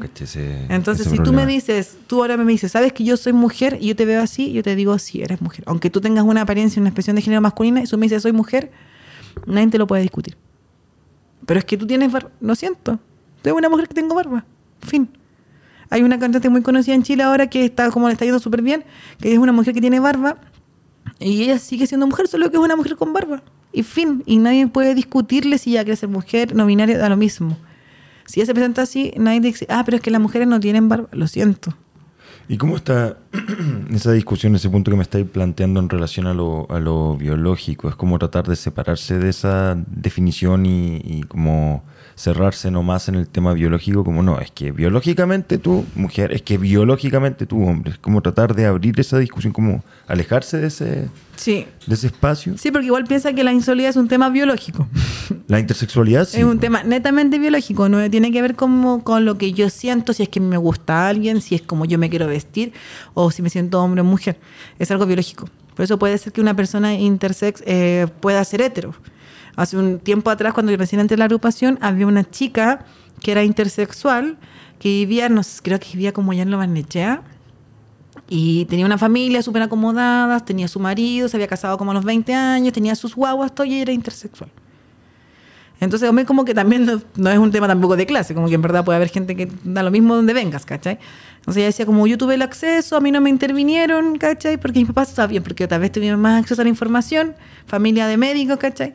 Y no me intervinieron y yo pude hacer un tratamiento tal vez de fertilidad y tengo una familia y mi esposo lo sabe y me entiende, pero porque tal vez hubo una educación de por medio.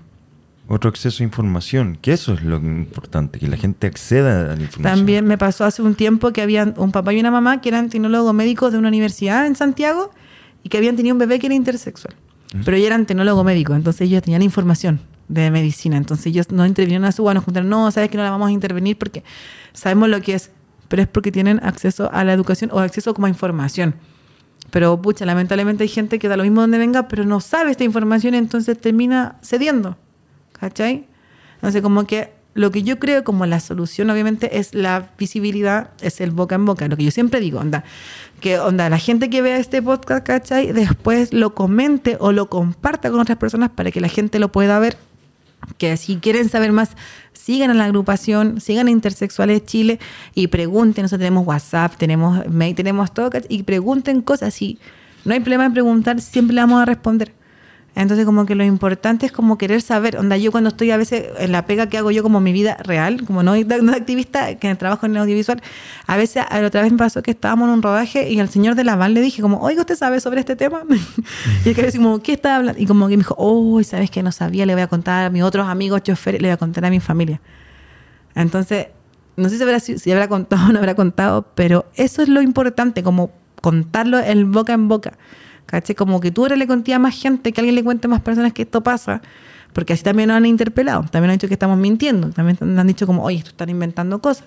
Y hay gente que nos dice como, oye, sí, gracias por informarnos, gracias por darnos visibilizar esto, ¿cachai?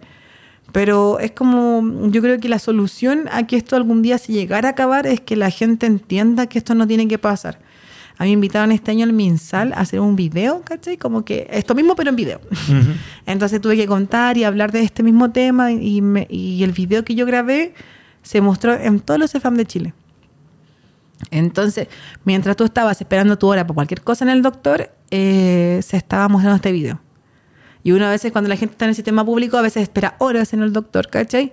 Entonces ves la tele que está ahí y el MinSal corre, corre videos, corre videos, ¿cachai? Y estaba este video. Entonces, obviamente que tal vez más de una persona vio este video y le llamó la atención y dijo, oye, que eso es lo que nosotros necesitamos, necesitamos visibilización. Necesitamos que nos ayuden a compartir esta información, a que la gente sepa que esto existe y que finalmente no se haga ninguna intervención a un cuerpo. Yo no tengo por qué intervenir en el cuerpo de nadie, no tengo por qué opinar de que si a mí algo tuyo no me parece, decirte que lo cambies. Es importante que la gente sepa también cómo, cómo funciona Intersexuales, porque no es, o sea, es una agrupación y que están trabajando de, de qué manera, como si puedes contar como un poco más de la organización como a nivel estructural, como cómo se organiza, eh, cómo se financia, cómo están dando esta lucha que Sí, están llevando. a es harta pega. Incluso ahora de, nosotros lanzamos, llevamos ya dos libros lanzados en la agrupación. Lanzamos unos libros, el primero para niñas, que se lanzó, bueno, que lo, lo escribí yo. Que ¿Cómo se, se lanzó. llama? Eh, Relatos intersexuales se llama el, segundo libro y el primero se llama Ser intersexual. A ver, así te lo, lo voy a buscar. Por favor, yo voy- a buscar acá, mientras tanto, el libro. ¿Trajiste los libros? ¿Están acá? Traje uno, porque el otro uno. es de una editorial. Entonces, ese libro se tiene que vender. Eso. No, pero Eh, pasa el dato, pues sí, para que la gente lo, lo pueda comprar. Es súper importante poder tener texto. Entonces, la agrupación estamos trabajando caleta como en visibilizar. Como te contaba, ahora la agrupación tiene un área jurídica, un área de, psicólogos, de psicólogos, un área de investigación, un área de educación. Entonces, por ejemplo, ayudamos a las personas en lo que es el tema de las tesis, tenemos atención psicológica. Hace poco lanzamos cupos gratuitos o, precio referencial para personas de la comunidad, especialmente intersexual. Entonces tenemos psicólogos en la agrupación que ayudan a, personas eh, de la comunidad aún siguen, igual hay cupos abiertos, después te puedo dar contacto y lo puedes publicar, aquí tengo todo. Y, mm, y aparte, bueno, tenemos área jurídica por cualquier cosa que sea un cambio de nombre o cualquier ayuda que tenga una persona que operaron sin su consentimiento y quieren una reparación. Entonces tenemos como esa área ahora como de abogado en la agrupación, que ha ido creciendo. Piensa que al comienzo yo estaba sola. sí, porque creo que es importante que la gente sepa eso, cómo, se ha ido, cómo ha ido creciendo. Sí, porque yo, a mí cuando me invitaron a la agrupación, me invitaron solamente a, a responder correos. Como me dijeron, oye, Pati, ¿te gustaría? Hay una agrupación en Chile y hay poca gente intersex visible que te gustaría trabajar y yo, ya, ¿qué tengo que hacer? No, tienes que solo responder correo, caché, como mandarnos la información y dije, ya, ¿qué más?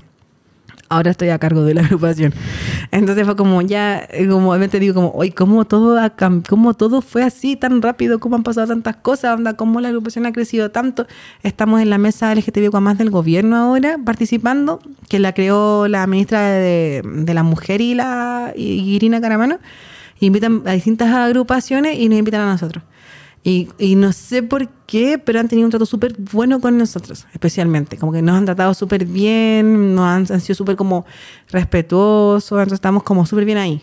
Mm. Aparte estamos trabajando con el MinSal, que, estamos, que eso también es importante porque sabemos que es un tema netamente de salud. Y ahora lo que te contaba el próximo año, bueno, ahora en una semana más, eh, tengo que ir al Congreso a hablar en el Senado para ver esta nueva ley. Entonces, en este momento la agrupación está así, pero avanzando mucho, estamos haciendo muchas cosas y puedo decir estamos porque ahora ya no estoy sola, ahora soy más gente. Tenemos estudiantes de obstetricia y de psicología también que también quieren ser parte de la agrupación y siempre está abierta la agrupación por si quieren venir nuevos voluntarios a ayudar. Da lo mismo de donde vengas, da la misma orientación sexual, tu identidad de género, da lo mismo. En la agrupación hay personas hetero, hay personas cis, como que da lo mismo y están personas intersexuales y están todos como tratando de llegar a esto como de visibilizar. Y con marco de eso, este año eh, lanzamos este libro. Este, no sé si se ve. Relatos intersexuales, lo voy a acercar más a la cámara, es que claro, la luz yo creo que lo va a... Después lo... Sí, y lo malo es que me he prometido en todos los capítulos que voy a poner acá una pantallita, así como un cuadro, un picture in picture, y todavía no aprendo la edición, porque todo esto lo hago yo a pulso. Entonces no, no sé cómo. Ya, pues ese libro. Me encantaría poner como la foto de esto, pero ya, yo voy a aprender. ¿Puedo, a ver, ¿puedo leer lo que dice? Sí, obvio. Este es un libro de relatos, dibujos, fotografías y poemas sobre intersexualidad que nace desde las experiencias de personas intersexuales y sus aliades, no desde la academia. Les invitamos a leerlo y a tener siempre en cuenta que nuestra lucha sigue y seguirá viva en Chile todo depende de que no la olvidemos y de que no entreguemos y de que nos entreguemos apoyo mutuo. Permiso, ¿puedo abrirlo? Sí, obvio, sí es tuyo. ¿Ah, en serio? Sí. Gracias. Buena, muchas gracias, muchas gracias. Acá tengo mi, mi libro. Ahora voy a decir mi libro. Sí, pues adentro también dejamos, te dejé como material de la agrupación. Excelente. Que está como, porque ese es un fanzine, también, también te lo traigo de regalo. Es un fanzine que se hizo en Argentina con una agrupación que se llama Potencia Intersex y ese fanzine, eh, ese está hecho con distintas personas, eh, eh, personas intersexuales de Latinoamérica. La portada la hice yo, un bordado que hice yo.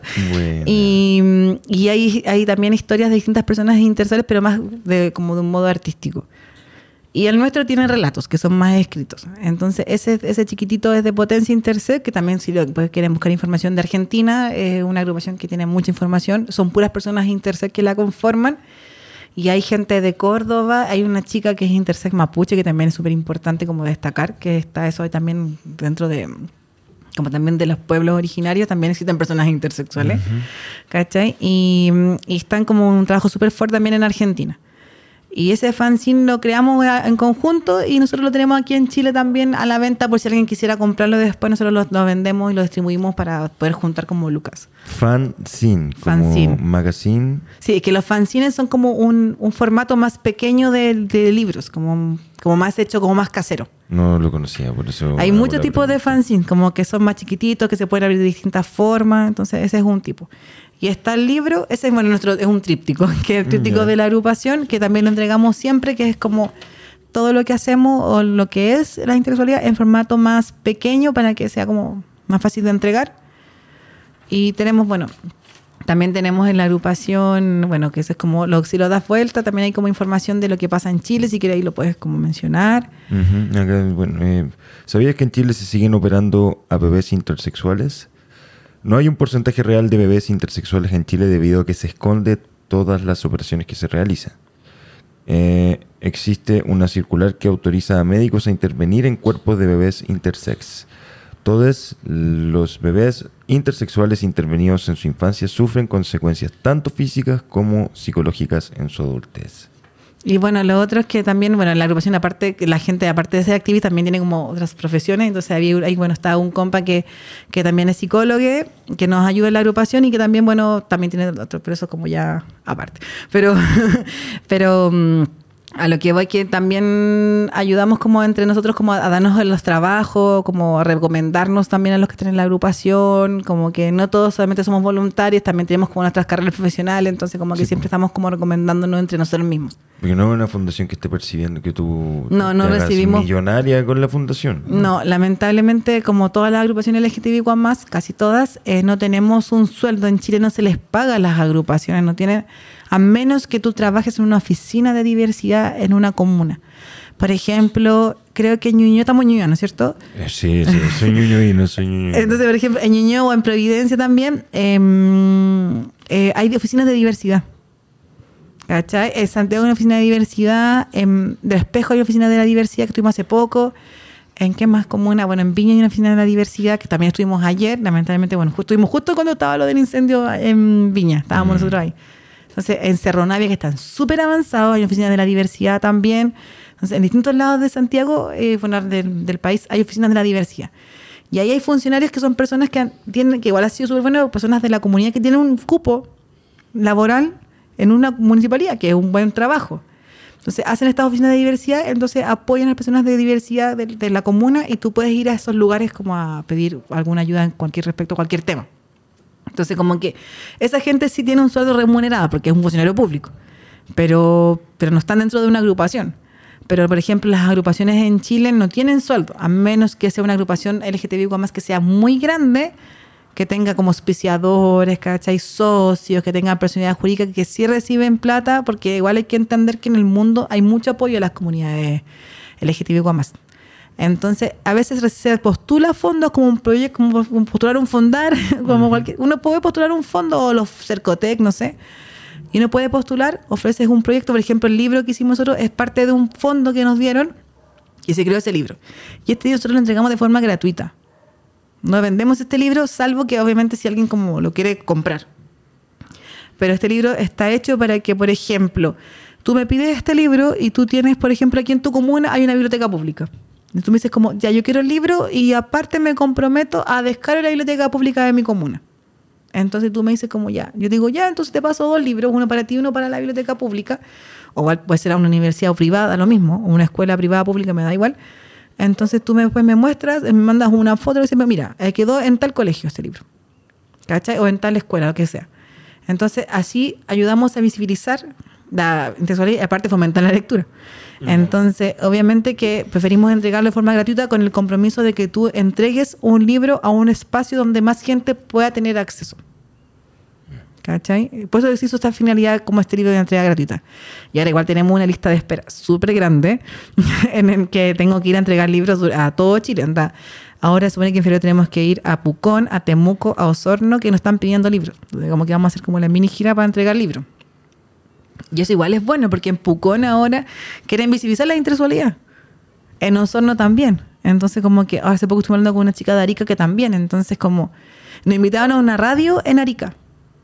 Entonces, como que eso es, quiere decir que como que las distintas eh, regiones están avanzando. Que uno piensa como, no, sabrán algo, pero en verdad sí hay un avance. Se ve que entonces tú has podido ver el impacto de la labor que has estado haciendo con tus compañeras, Sí. compañeros, compañeras. Eh, Lo has logrado, lo has sí, ido logrando. Sí, impresionante como desde que lanzamos el libro. Este libro lo lanzamos en el GAM, en City Lab. del. GAM, el 26 de octubre. Y nosotros el año pasado, cuando hicimos el Día de la... Porque siempre hacemos una conmemoración del Día de la Visibilidad Intersexual. Y el año pasado lo hicimos en el Centro Cultural Rogelia. Llegaron menos de 10 personas. 10 personas, no me acuerdo, no llegó casi nadie. Hicimos una preparación, lanzamos nuestro cortometraje, tengo un cortometraje de animación. Lo lanzamos, ¿cachai? Y no llegó... ¿Cómo la, la gente lo puede ver? Perdón que te interrumpa. Eh, ¿Cómo- se llama Infancia Intersexual. Fase Infancia Infancia Intersexual. está en YouTube. Está en YouTube. Para es un corto que dura tres minutos y algo, que es un corto que hicimos para, para la infancia. Es decir, como tú tienes un, no sé, un hermano, sobrino, lo que sea, un amiguito pequeño, ¿cachai? Tú le puedes mostrar este cortometraje y mm, va a entender de una forma más simple lo que es la intersexualidad. Y aparte estamos ahora, estamos llenos de cosas, y aparte estamos haciendo un documental de, como un documental del activismo intersexual en Latinoamérica. Entonces ahí entrevistamos gente que, que, que se interese por, como por la temática, eh, donde vamos a alguna charla y o mostramos lo que hacemos. Entonces como que también hay un registro de que sí estamos trabajando. Como también es bueno demostrar que sí recibimos fondos, sí se está haciendo algo. Que no estamos quedándonos con la plata, no sé, viviendo. Ujú. Aunque se dice que a veces los activistas deberían vivir del activismo, pero lamentablemente no hay como Lucas para vivir del No activismo. darían, o sea, lo- los fondos que ganáis no dan como No. para financiar y vivir, ¿no? Tienes que No. financiar lo que estáis haciendo. Sí, porque por ejemplo el libro costó plata, el, el fanzine, el todo cuesta plata, ¿cachai?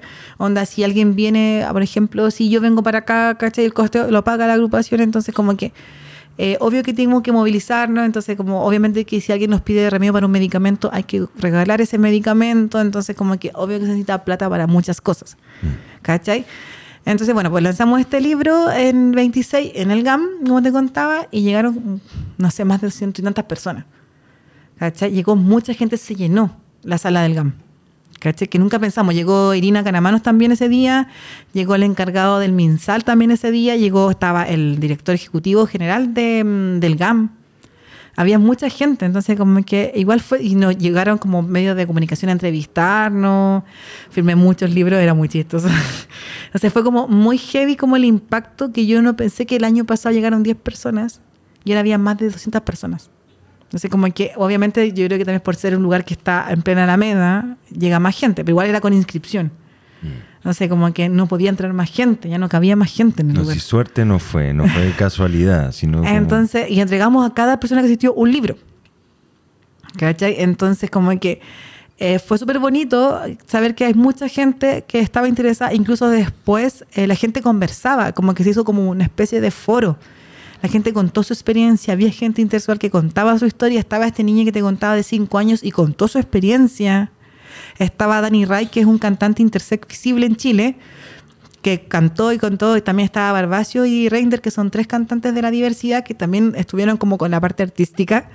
Y, también fue como su apoyo también musical, entonces como que fue un evento súper bonito. ¿Cachai? No sé si sabía como que en Chile había una persona intersexual como visible, que es un cantante de la comunidad que se llama Dani Ray. La verdad, no, no, nunca. De ahí lo puedes escuchar, No, igual no, que- lo conozco, lo conozco, sí, sí, sé quién es y todo, pero claro, no, no, no me metí en esa parte de, su vida. Sí, y también, bueno, obviamente también Barbacio, que también es un cantante no binario. Y bueno, Reiner, que es un cantante también de la comunidad y que también nos apoyan. Entonces también eso es bonito porque entre mismas personas de la disidencia se dan el apoyo. Sea, como que también eso es súper bueno que nos podamos como apoyar. Por ejemplo, está la, hay una agrupación que se llama Mica, que se llama Gente Independiente de la Música Queer, que, mm, que también soy parte, y entonces como que también nos aliamos. Entonces, Amica son puras personas de la música que son LGTBIQ más, que hacen su música, nosotros le damos el apoyo y con Insole Chile creamos una alianza. Entonces, por ejemplo, a donde voy yo, llevo cosas de Amica. Y donde va Amica, lleva cosas de Insole Chile. Entonces, también como que entre agrupaciones nos, nos apoyamos. Yo tengo apoyo de otras agrupaciones también en Chile que también me dan el apoyo en todo, en recomendaciones. O, por ejemplo, tú me dices como, dame una agrupación lésbica, yo te voy a recomendar Rompiendo el Silencio. Y así. O si me dices como una agrupación LGTBIQ más, yo te puedo funcionar como Disidencia en Red, te puedo dar a Marcha Disidente, al MUMS, etcétera. Entonces, como que uno va como haciéndose como estos lazos fuertes entre agrupaciones y ayudando a visibilizar. Si yo subo un post, por ejemplo, una agrupación que tiene más seguidores lo comparte y así más gente lo ve. ¿Cachai? Obviamente que me gustaría que saliera más del mundo LGTBIQ más, que llegara más al mundo hetero, porque al final estamos dentro de una burbuja. Ujú. Porque al final esto, por eso yo agradezco mucho esta instancia, porque tal vez más gente hetero lo va a ver. no sé.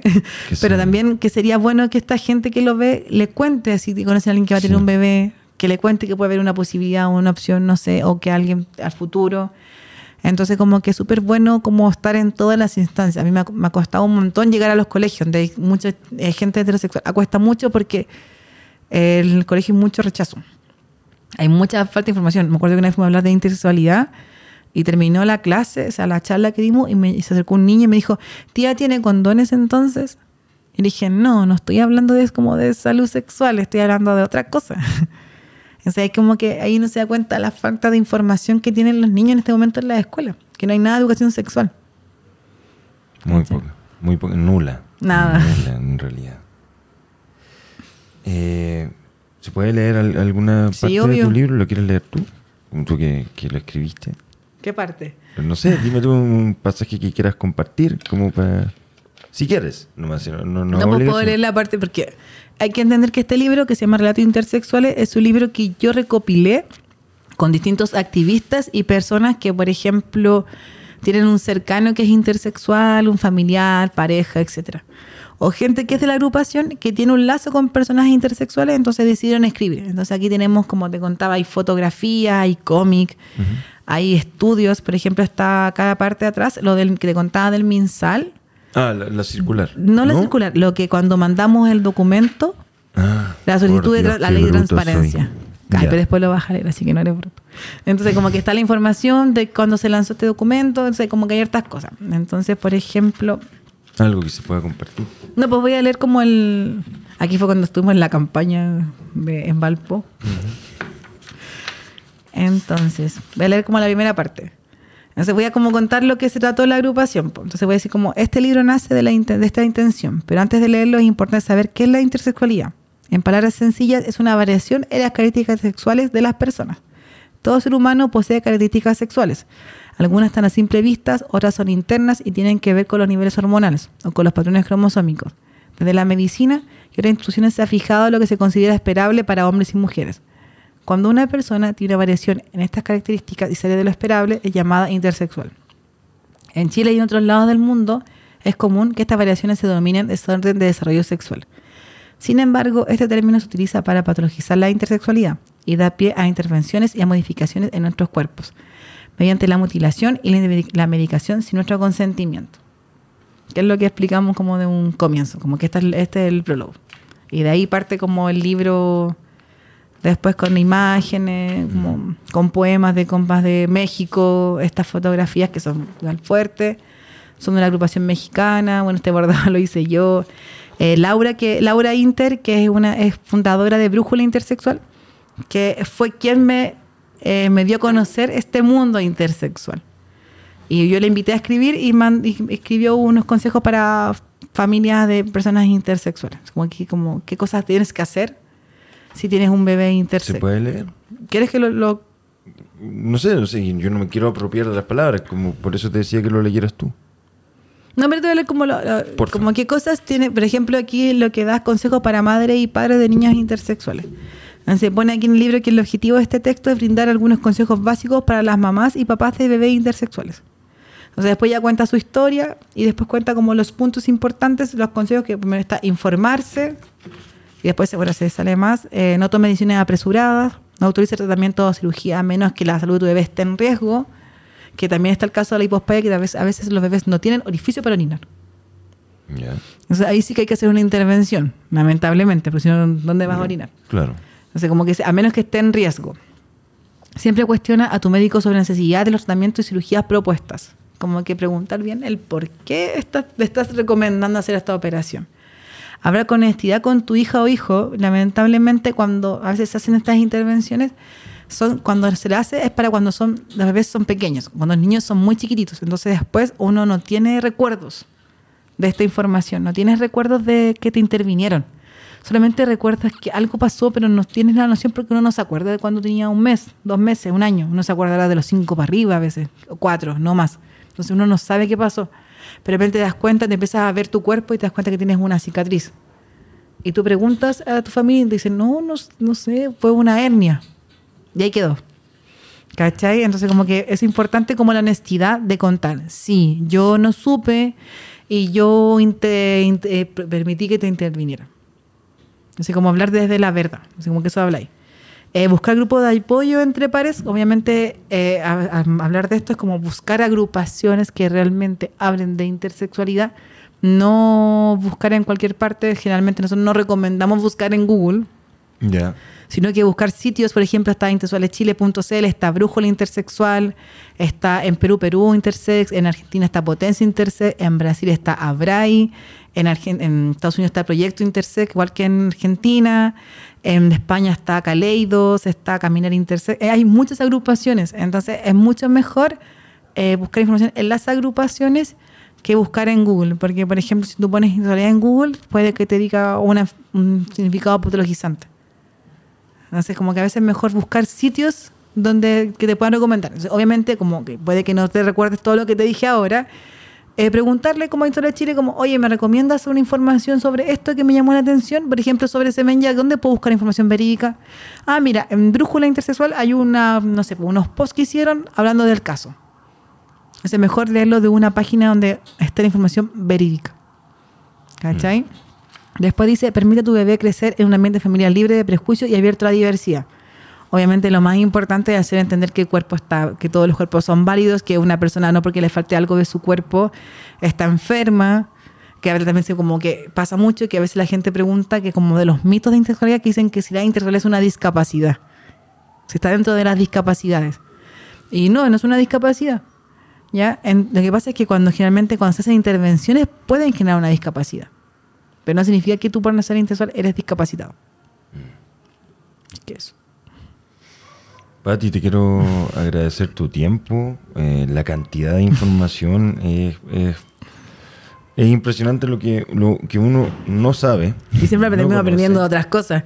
Sí, Nunca hablo solo de intersexualidad. No, pero te agradezco mucho como que gracias a ti yo empecé a conocer este tema. Mm, He tratado de compartir algo de información como alguna vez, ¿cachai? Como tratar de apoyar. Me interesa que, que se visibilice un tema así y que la gente pueda informarse y reaccionar desde una forma más informada, más que seguir ciegamente lo que dice un, un profesional. Y una, una- una última pregunta que te quería hacer. Como Sí. En tu condición intersex, ¿has podido vivir bien? ¿Me, me entiendes la pregunta? ¿Cómo Sí. te has podido desarrollar? ¿Has podido entender tu condición? ¿Y, y cómo lo, lo has llevado? O sea, sí, no, sí, no, como que sí, como he tenido una buena vida. Obviamente que eh, casi toda la gente intersexual lo que tiene en común es como el paso por los sistemas de salud. O sea, como que obviamente yo tengo una historia médica que no es la mejor, que pasaron cosas, que como que uno como que dice, pucha, ¿por qué hicieron esto en mi cuerpo si no me preguntaron a mí? Como que pasó eso. Pero uno después como que pasa los años y no lo supera. Pero al menos sí, lo único malo obviamente que debido como a todas estas intervenciones, eh, eh, yo tengo, por ejemplo, a mí en lo personal tengo artritis en la, en la rodilla. Se me calcificaron los huesos. Entonces, como lo que contaba, entonces, por ejemplo, no puedo hacer algunas cosas que quisiera hacer. Como por ejemplo bajar escalera, que es lo más básico. Como que me cuesta. Entonces, como que hay cosas, pero como dentro de lo, de lo que siempre he sido como de lo de nivel como sexual, como eso de social, como que nadie te va a querer, porque sí, no, yo he tenido pareja, como que todo bien, casi todas mis amigas intersex tienen pareja, es muy difícil que no, como que todo es es una vida súper normal. Onda, yo sé si alguien me ve por la calle y no así como, oye, mira, parece intersexual. No, es una mujer y se acabó. ¿Cachai? Entonces, como que a nivel social no hay ningún problema. A los amigos que le he contado, final- obviamente es más, es más público, como que nadie se cuestiona nada. Antes estaba la típica pregunta, ay, pero deja ver que hay como abajo de tus pantalones. No, hay un respeto, yo no te estoy preguntando a ti cómo es tu cuerpo. ¿Cachai? Entonces, como que. Pero esas como que son las tallas.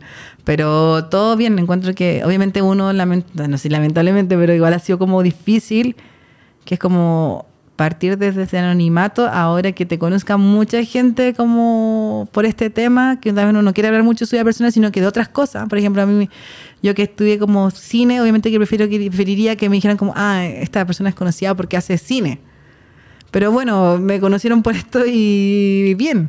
Solo que obviamente me gustaría que fuera más conocido el tema a nivel más grande, no solamente dentro de la comunidad. Claro. ¿Cachai? Pero supongo que de a poco, si también nada es rápido. Nosotros hemos tenido la suerte que hemos avanzado, igual llevan seis años la agrupación. Estamos diciendo que todo pasó de un día para otro, igual llevan seis años y todo se pasó este año y el año pasado. Entonces como que también ha sido un trabajo largo de la agrupación hasta llegar a donde está ahora. Y has logrado varias cosas. Sí, harto. se se ha expandido la información por todo el país, que es súper importante. Sí, Y eso es bueno. Es por la labor que están haciendo ustedes.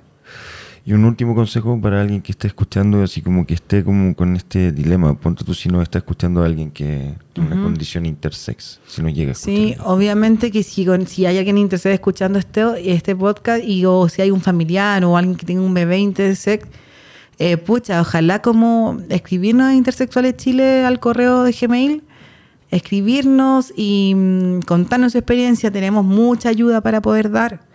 Ojalá poder llegar a nosotras, porque lamentablemente no hay más agrupaciones. O sea, hay otra agrupación en Chile, que se llama Intersex Pacífico Sur, pero somos muy somos dos a un nivel país. Entonces, como que ojalá que puedan llegar a nosotros. Obviamente, si quieren, yo no obligo a nadie. ¿cachai? Ojalá que con esta información hayamos aclarado un poco, porque yo sé que es súper denso el tema. Yo sé que es mucha información y puede que este video o este podcast tenga que haber escuchado muchas veces después para poder entender. ¿Cachai? Porque no es una cosa que es tan fácil. A mí hay muchas cosas que yo todavía no sé y que la gente me pregunta y digo, mira, lo voy a estudiar, lo voy a averiguar y te voy a responder. Porque tampoco sé todo. Si me dijiste son 49 variaciones. ¿Cómo voy a saber? Y además yo no estudié medicina. No. Entonces, tampoco estudié en- endocrinología. Entonces son términos tan como, así como rebuscados que en verdad a veces yo no sé qué responder. Entonces como que digo, mira, espérate, voy a, voy a preguntarle a otras personas. Por ejemplo, a Laura que te contaba que es de brújula intelectual, voy a preguntarle a Laura y Laura que me guía. Voy a hablar con, con psicólogos de la agrupación. Entonces como que ahí es un complemento. Porque tampoco tengo toda la información. Y muchas veces me he equivocado. Y he visto videos de antes y digo, hoy las cosas que dije. Pero es porque uno está constantemente aprendiendo.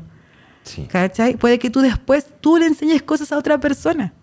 ¿Cachai? Y no porque tú seas heterosis no puedes enseñar.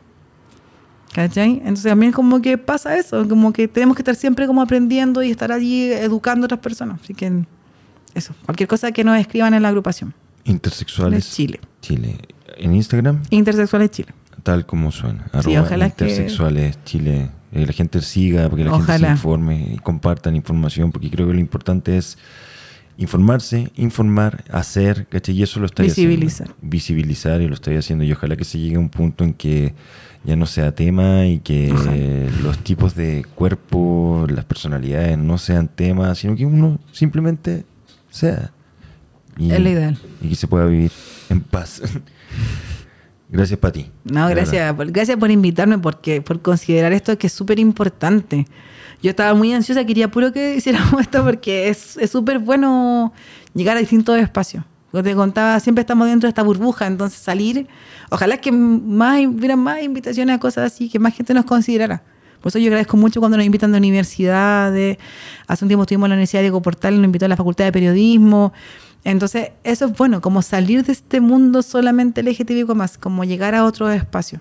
O sea, como que súper agradecida de que me hayas invitado. Y confía que esta, esta comunidad va creciendo, esta gente que está escuchando este podcast de a poco va creciendo y puedes volver perfectamente en un tiempo más cuando ya haya más gente aún y, y seguir profundizando los temas y nos vais contando tu experiencia, cómo te ha ido. Y vuelvo a agradecerte por venir, por darte el Gracias. tiempo, en serio. Gracias. Sí, gracias, Pati. Y me despido. Que estén bien. Chao. Chao.